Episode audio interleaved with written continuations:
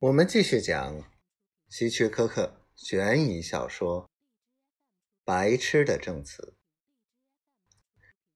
史蒂夫警长送走那位可怜的母亲，走回办公室，仔细琢磨休伯特这个只有五六岁智力水平的人，会抓起铁管当做武器打人，直到把人打死。但史蒂夫警长不是没见过孩子突然发脾气、突然的大怒。这以后再和休伯特谈话，仍和先前一样不得要领。休伯特很有礼貌，但是史蒂夫警长从他那里问不出什么有关命案的话来。有人找他。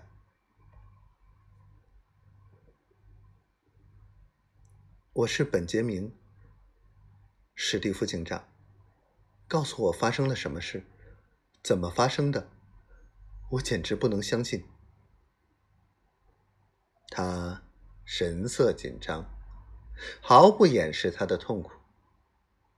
他坐在史蒂夫办公室的沙发上。发抖的手捧着脑袋，听警长叙述事情的经过。听完后，本杰明僵坐了很久。突然，他跳起来，两眼闪闪发光，脸涨得通红。他高声叫着：“是那个傻孩子干的！我刚刚看到他在外面，是他干的。”我告诉过海伦不止一千次，不要招那孩子到我们家附近。你早就该把他抓起来。他指指半敞开的门。史蒂夫警长注意到本杰明手上有伤。怎么弄伤的？他问。本杰明把自己的手翻过来看了看。没什么，他说。现在他平静多了。鞋上沾了口香糖，我往下刮的时候碰上的。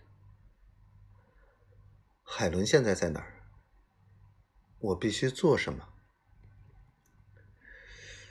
本杰明先生，你不必须做什么。回去照料你自己的事情吧。史蒂夫警长继续说：“我们已经把你夫人送到医院了，你去那儿看看，安排一下后事。